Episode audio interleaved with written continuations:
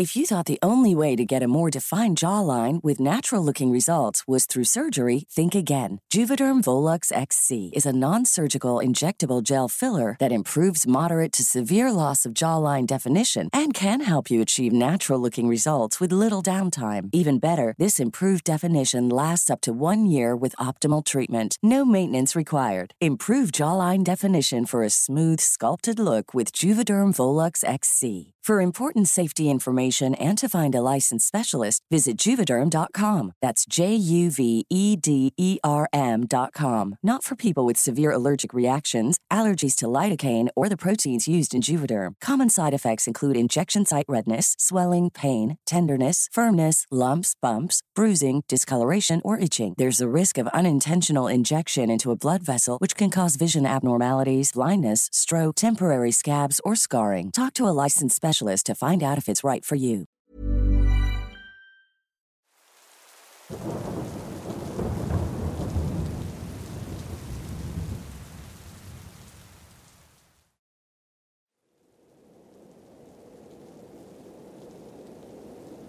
Buenas noches comunidad, soy de la ciudad de Guatemala. Lo que vengo a contar ocurrió hace más de 11 años.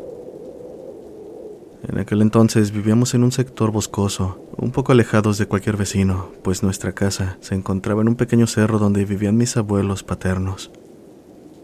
Alrededor había mucha montaña, donde la naturaleza tomaba el control de todo.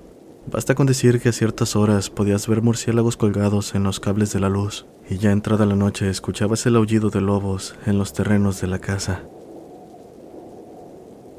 Cabe decir que mi familia está compuesta por seis integrantes, cuatro hermanas y mis padres.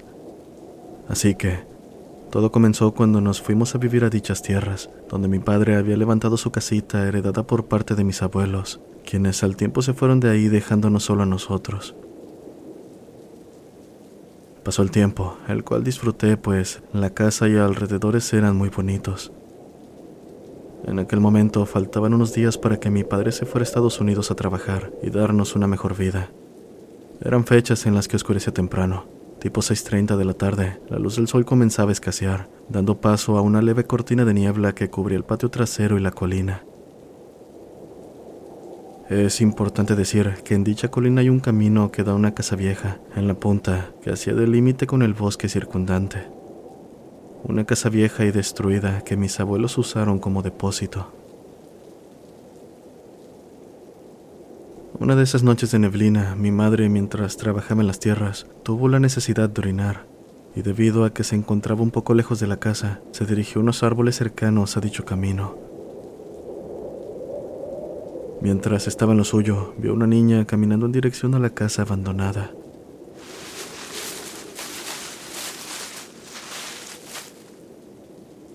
La describe como una pequeña de aproximadamente 5 años, con una faldita verde oscuro y blusa blanca. Quiso llamarla pensando que se trataba de una de mis hermanas, pero algo dentro de ella le dijo que no lo hiciera. Así que solo se mantuvo observándola, con cautela mientras la pequeña se perdía en la niebla, dejando detrás de sí un ruido como si estuviera pisando lámina. Poco después la volvió a ver, ahora dirigiéndose a un árbol del que dice no salió, pues pasó detrás de este para no verla después, como si simplemente hubiera desaparecido. Tras un escalofrío recorriendo su espalda, llamó a mi padre asustada, quien al verla en tal estado y escuchar su historia, la regañó diciéndole que no debía andar afuera esas horas. Desde hace rato que cayó la noche, es de esperarse que te ocurran este tipo de cosas. Los días pasaron y la experiencia quedó como una más para contar.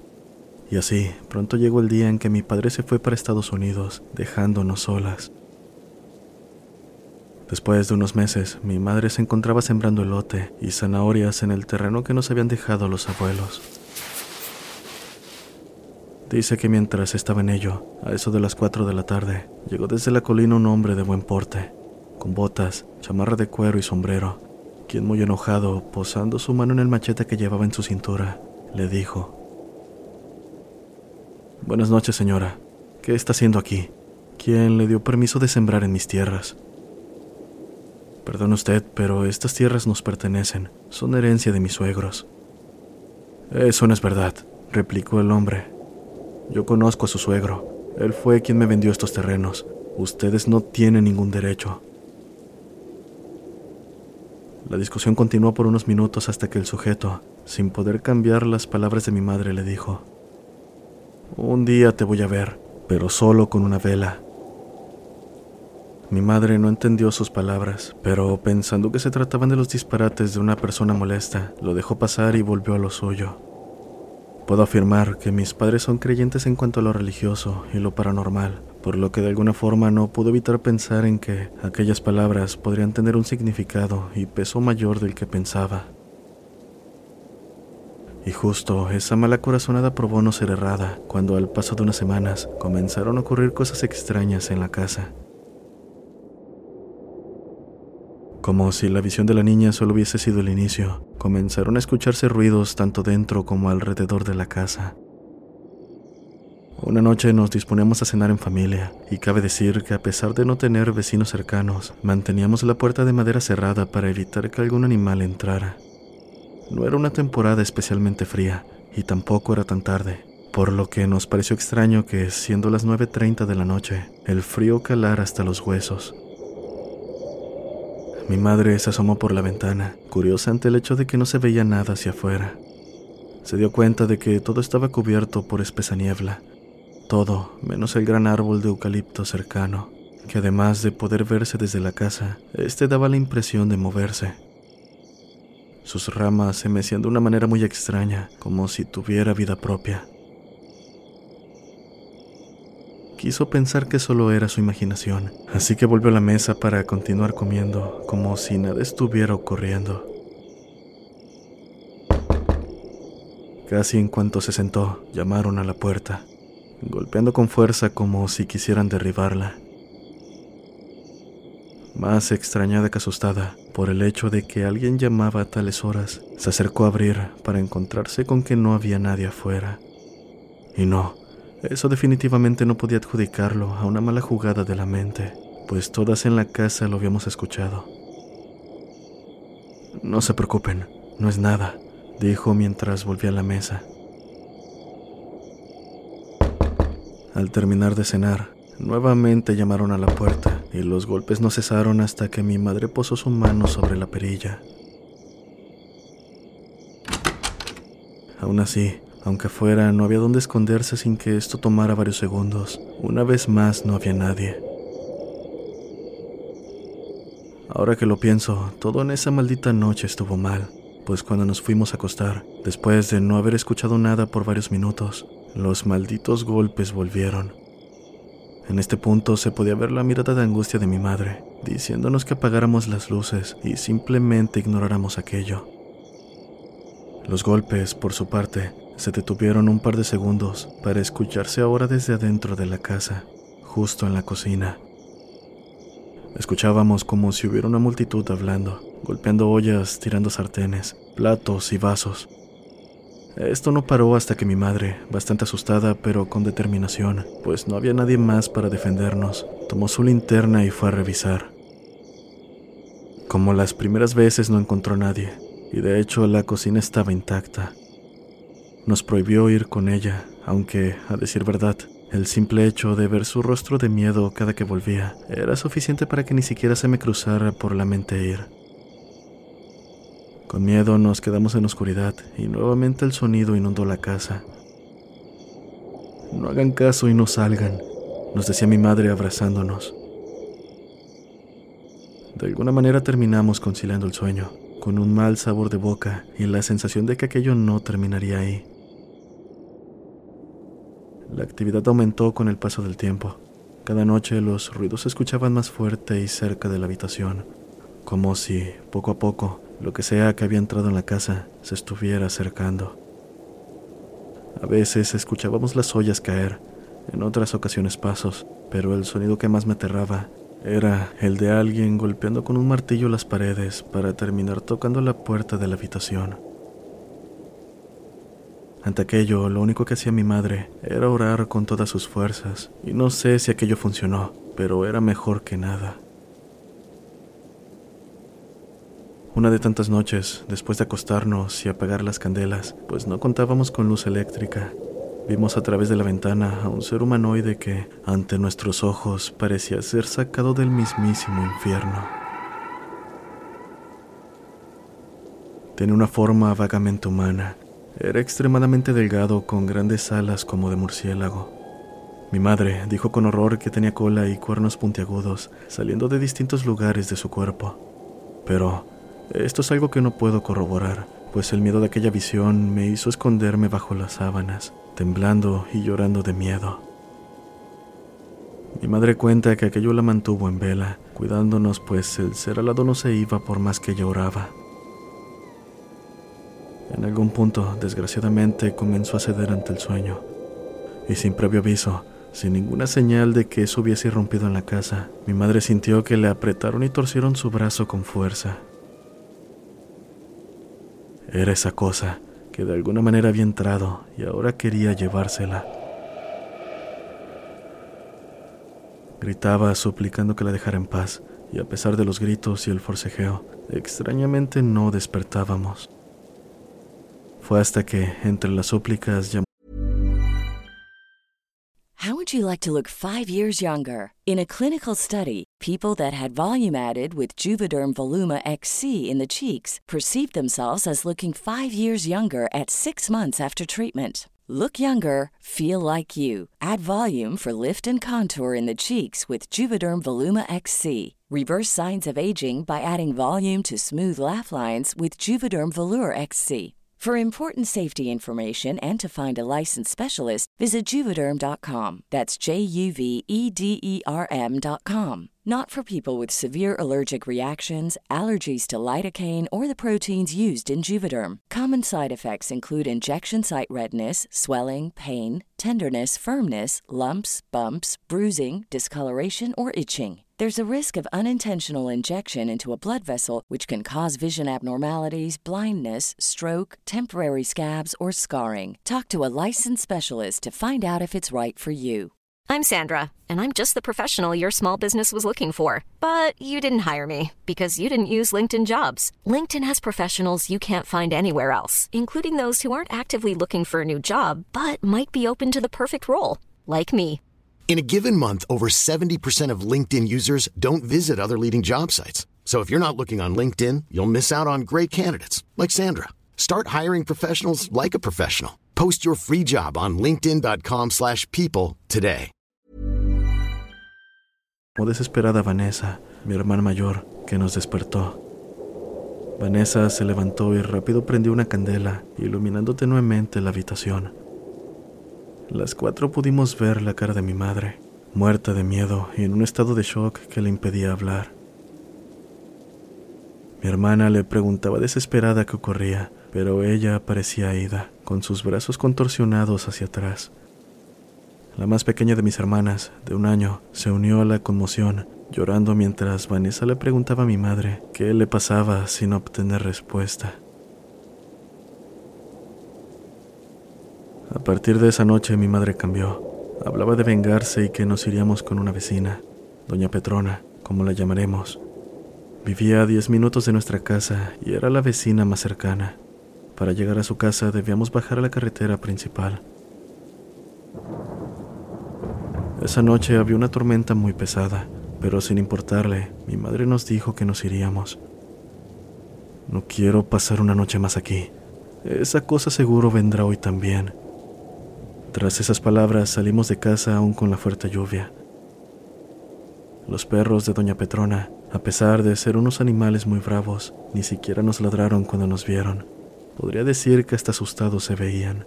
Se le quedaron viendo a mi madre, quien en cuanto vio a Doña Petrona, le pidió que nos ayudara.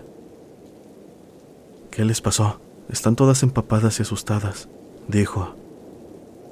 Entre lágrimas mi madre le contó todo, mientras ella solo ponía una cara entre angustiada y dudosa de sus palabras. De hecho, llegó a quitarle a la más pequeña de mis hermanas de los brazos, mientras mi madre le suplicaba que le creyera, que algo había entrado a la casa y se la quería llevar.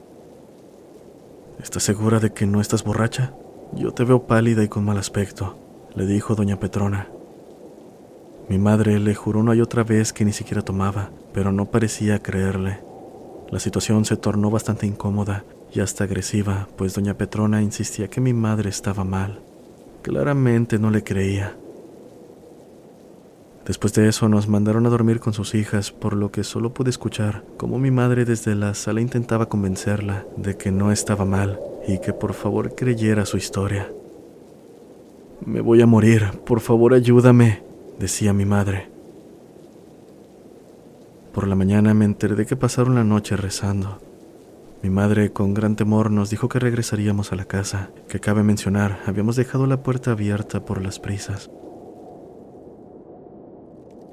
Recuerdo muy bien que salió al patio para encender una fogata donde nos haría algo de comer, y mientras estaba en ello, se puso a cantar de una forma muy tétrica mientras encendía el fuego. A veces se ponía a hablar sola cuando se dirigía al patio trasero de la casa, y algo que me parece hasta la fecha muy raro es que decía encontrar dulces tirados o huevos de gran tamaño, los cuales nos decía que no comiéramos por nada del mundo, porque le habían dicho que era brujería. Algunas de las cosas, como se habrán dado cuenta, carecían de sentido, y es que mi madre parecía una persona completamente distinta desde que esa cosa quiso llevársela. Con el paso de los días su condición fue empeorando Entró en una depresión que la hizo beber el vino más fuerte que vendían por la zona. Nos descuidó a tal punto que nos las tuvimos que ingeniar para poder comer, pues ella solo se la pasaba sentada o en cama todo el día, borracha y hablando sola. Algunas veces parecía tener una conversación con alguien y en otras se reía sola de una manera muy escalofriante. Ante mis ojos estaba lejos de ser lo que una vez fue mi madre. Parecía una persona completamente distinta. Al parecer, doña Petrona decidió hacer algo por su cuenta, porque cuatro noches después llegó junto con unas personas a orar por la casa. No parecían sacerdotes o miembros de la iglesia, parecían ser más bien de un culto, pero en ese momento era pequeña como para saberlo. Estas personas oraron por mi madre y aquello pareció darle paz. Se sintió aliviada y toda pesadez alrededor pareció disiparse. Fue en cuestión de días que habíamos recuperado la familia que habíamos sido hasta ese momento. Una mañana estábamos almorzando y platicando, cuando de pronto, y no recuerdo por qué razón, a ella le pareció algo gracioso y comenzó a reírse incontrolablemente. Y lo digo en serio, pasaron los segundos, minutos, y no dejaba de reírse. Mamá, Oye, ¿qué te pasa? Por favor, ya para de reír, le decían mis hermanas, pero ella simplemente las ignoraba. Después, así como comenzó, se detuvo, rompiendo en llanto en cuanto pudo dejar de reír. La casa se quedó en un ambiente muy extraño. Solo nos veíamos entre nosotras mientras mi madre lloraba desconsoladamente. Al caer la noche, mi madre atrancó la puerta con un par de tablas y un palo muy grande diciéndonos que se iba a asegurar de que esa cosa no entrara nuevamente a la casa. Dijo que estaba segura de que esa noche volvería y que deberíamos prepararnos. Todo esto mientras dejaba salir una risa burlona, como si de una broma se tratase. ¿Es ella en realidad mi madre? Fue el pensamiento que me invadió en ese momento. Nos fuimos a acostar y ahí estaba mi madre, con un machete al lado de su cama, diciendo que lo usaría por si esa cosa se aparecía. Y sí, en la madrugada escuchamos pasos en el techo, cosa ante la que mi madre no pudo actuar. Estaba petrificada del miedo mientras eso intentaba abrirse paso al interior de la casa. Estábamos muertas del miedo. Mi madre, casi perdiendo la cordura, nos pidió que no hiciéramos ruidos mientras rezaba entre llantos hasta que de alguna manera logramos dormir. Cabe decir que ella no volvió al alcohol, pero enfermó poniéndose muy mal. La situación llegó a tal punto que nos dijo que nos iríamos con sus padres. Ellos vivían a una hora a pie adentrándonos en el bosque, así que, a pesar de ser de día, la luz del sol apenas atravesaba la espesura de los árboles. Aquello probablemente le jugó para mal, pues dijo ver sombras con el rabillo del ojo, además de escuchar cómo nos tiraban pequeñas piedritas para dar paso a risas burlonas desde los árboles. Tras llegar a la casa de mis abuelos, mi madre se puso peor. Mi madre se puso peor, tanto que pensaron que se nos iba a ir. Mis abuelos querían llamar a un brujo, cosa en la que mis tíos no estuvieron de acuerdo. Ellos, al ser cristianos, dijeron que llamarían a su pastor para que orara por mi madre, y al final fue lo que hicieron. Cuando llegó el pastor, dijo verla muy mal, y para sorpresa de los presentes, comenzó a decirle a mi madre todo por lo que había pasado, sin que ella le hubiera dicho una palabra. Minutos después, comenzó a cerrar los ojos tras las oraciones del pastor. Ella después nos dijo que sintió como si estuviera cayendo en un gran vacío hasta que despertó, pero en un lugar distinto, un sitio seco, oscuro y desierto. Del otro lado podía ver una luz que extrañamente no lastimaba su vista, pero era un lugar al que no podía llegar. De pronto escuchó el llanto lastimero de una mujer en la distancia, quien entre lágrimas le dijo a mi madre, ¿Tú qué haces aquí? Vete, todavía no es tu hora. En ese momento mi madre despertó de golpe, viendo a los presentes llorando, preocupados por ella. Contó que lo que vio después de eso fue cómo nos veía a nosotros preocupados y cómo se veía a sí misma en un ataúd en la sala de la casa de mis abuelos. Cómo llegaba un hombre alto cubierto de oscuridad, diciéndole a la familia que venía por ella porque se la habían entregado. Ante esas palabras, el pastor supo que se trataba de un trabajo de brujería en contra de mi madre. Las visiones en casa, tanto lo que ella como nosotros vimos, aquel ser alado en la ventana, eran indicios del aterrador destino que le esperaba a mi madre. Todo por obra de alguien malintencionado. Seguramente aquel sujeto que quería hacerse de las tierras dadas por nuestros abuelos. Con las cartas sobre la mesa y la situación un tanto más clara, el pastor fue a casa de mi madre, donde estuvo orando. No estuve ahí, pero dijo que aquello que llamaron para llevarse a mi madre no se quería ir. Lo reprendió de mil maneras hasta que, en medio de un fuego que no me explico cómo no se propagó por toda la casa, aseguró que todo mal había sido desterrado. Y no es que no le creyéramos, porque las cosas sí mejoraron desde aquel día. Es solo que la casa le había dejado heridas a mi madre, que solo podría eliminar alejándose de ese lugar. Es así como nos mudamos a la capital, donde gracias a Dios no nos ha pasado nada en todo este tiempo. Mi madre recuperó su salud, su felicidad, y los seis somos más unidos que nunca. Esta es una historia que siempre quise contar, pero solo hasta hoy pude juntar el valor para hacérsela llegar a la comunidad de este canal. Saludos.